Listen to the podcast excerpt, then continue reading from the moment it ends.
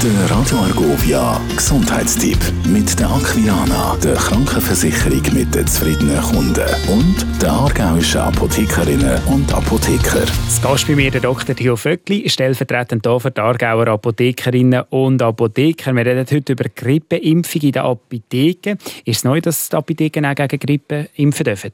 Ja, kann man so sagen. Lange Zeit das Impfen in der Apotheke nicht erlaubt gewesen, aber das Departement Gesundheit und Soziales vom Kanton Aargau hat das seit dem Herbst 2020 jetzt erlaubt. Insbesondere, dass man auch gegen Covid eine niederschwellige und einfache Impfstelle in dem Sinn kann aufbauen. Und die Apotheken dürfen jetzt auch neben der Covid-Impfung auch Grippeimpfungen, FSME und Tetanus impfen. Und Impfung jede? Kann jede Apotheke da mitmachen? Nein, nein, nein.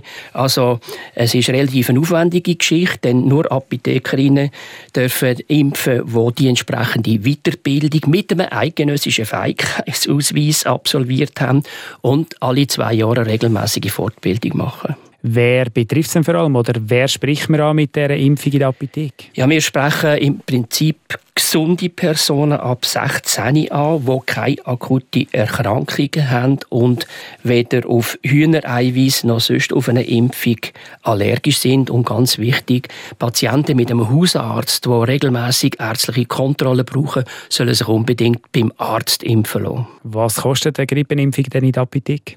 Die Kosten werden nicht von der Krankenkasse gezahlt und je nachdem, es ist ein freier Markt, aber ich rechne so um die 50 Franken um inklusive Impfstoff.